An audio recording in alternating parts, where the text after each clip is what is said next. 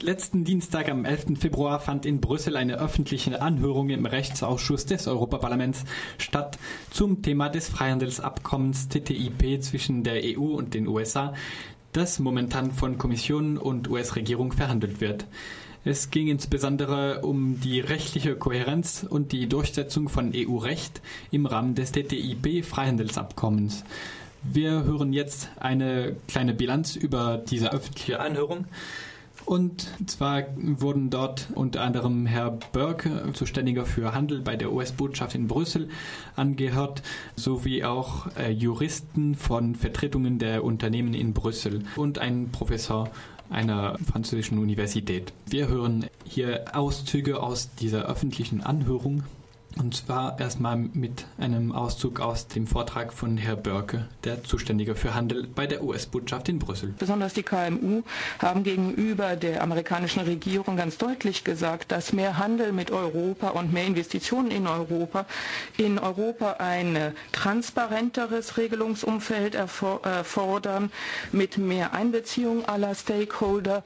Äh, die äh, Anhörung der äh, Anliegen der Stakeholder muss methodisch und und offen erfolgen und das Ganze muss sich stützen auf Wissenschaft und äh, andere Fakten tut uns leid um die Qualität.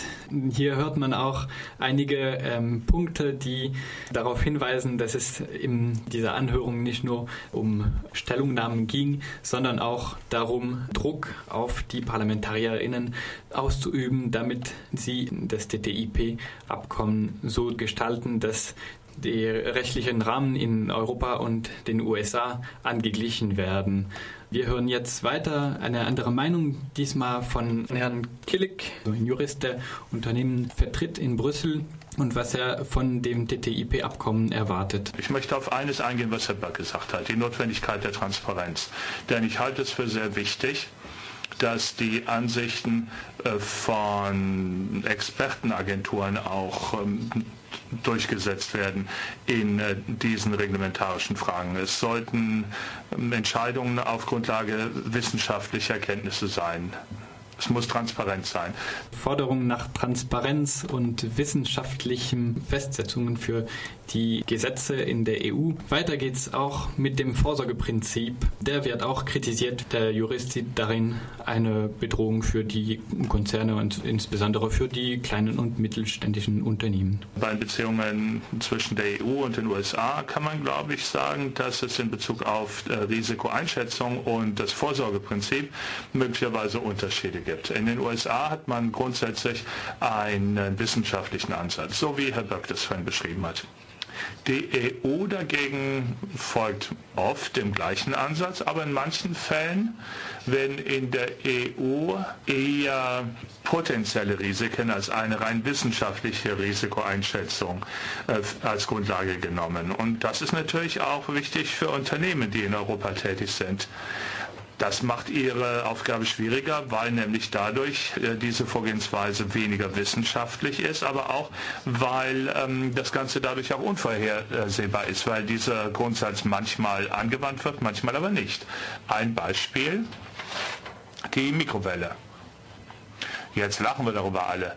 Aber schauen Sie sich mal den amerikanischen Film American Hustle an. Da gibt es eine Szene, wo Jennifer Ron sagt, die Mikrowelle ist wirklich gefährlich, weil dadurch alle Vitamine aus meinem Obst herausgeholt werden. Und damals gab es Leute, die das wirklich glaubten. Aber jetzt im Nachhinein wissen wir, dass ähm, das wissenschaftlich nicht stimmt. Und bei TTIP ist es wichtig, dass man eine wissenschaftliche Grundlage für die Folgeabschätzung äh, anstrebt hier in Europa. Genau, das ist gemeint mit dem Streben nach wissenschaftlicher Genauigkeit in den Gesetzen die von den Vertretern der Unternehmen in Brüssel gefordert wird für das TTIP-Abkommen. Das heißt, das Vorsorgeprinzip abzuschaffen, weil das den Unternehmen schadet. Das Vorsorgeprinzip wird unter anderem bei solchen Problemen angewandt, wo noch keine solide wissenschaftliche Basis darüber besteht, dass eine bestimmte Technologie oder ein bestimmtes Produkt schädlich ist für Mensch, Umwelt oder Tiere, aber dass es begründete Zweifel daran gibt, ob das Schäden hervorbringen könnte. Und das wollen die äh, Unternehmen durch das TTIP-Abkommen abschaffen. Wenn gegenseitige Anerkennung innerhalb der EU funktioniert, und das ist ja einer der großen Trümpfe, eine der großen Stärken der Europäischen Union, warum kann die gegenseitige Anerkennung dann nicht auch funktionieren zwischen der EU und den USA? Harmonisierung von Normen ist ein schönes Ziel, aber die europäische Erfahrung zeigt, dass dies doch sehr, sehr lange dauert und äußerst kompliziert ist. Dann hat man erstmal jahrzehntelange Ausschüsse mit Sachverständigen und so weiter. Eine gegenseitige Anerkennung ist eine sehr viel schnellere Lösung, die die wirtschaftlichen Vorteile Vorteile von TTIP sehr viel schneller auch ermöglicht. Nicht nur für die Unternehmen, sondern auch für die Regierung, um mehr Effizienz sicherzustellen. Dass wir da nicht mehr zwei Inspektionen brauchen, sondern eine, die äh, die gleichen Fragen dann kontrolliert. Und ich glaube, dass wir im Laufe der Zeit auch ähm, eine Konvergenz bei der Reglementierung sehen werden, wenn sie auf Wissenschaft basiert. Ich glaube, dass der Binnenmarkt der Europäischen Union das beste Beispiel dafür ist, was gegenseitige Anerkennung bewerkstelligen kann.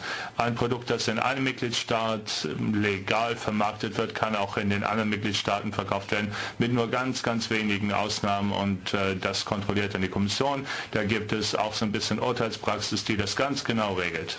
Mit gegenseitiger Anerkennung wird gemeint, dass wenn diese gegenseitige Anerkennung im TTIP-Abkommen steht, die Regeln, die in den USA gelten, auch in der EU anerkannt werden. Das heißt, Produkte, die den Regeln in den USA entsprechen, können auch direkt in der EU vermarktet werden, selbst wenn die EU nicht dieselben Regeln hat wie in den USA und umgekehrt. Manche Abgeordnete in der darauf folgenden Diskussion haben diese gegenseitige Anerkennung scharf kritisiert, denn es gibt keine Möglichkeit, Möglichkeit für die EU in dem Fall, sich gegen Produkte zu schützen, zum Beispiel bei Gentechnik. Ein weiterer Vertreter der Unternehmen von Eurochambers, also eine der größten Unternehmensvertretungen in Brüssel, äh, die vor allem kleine und mittelständische Unternehmen vertritt.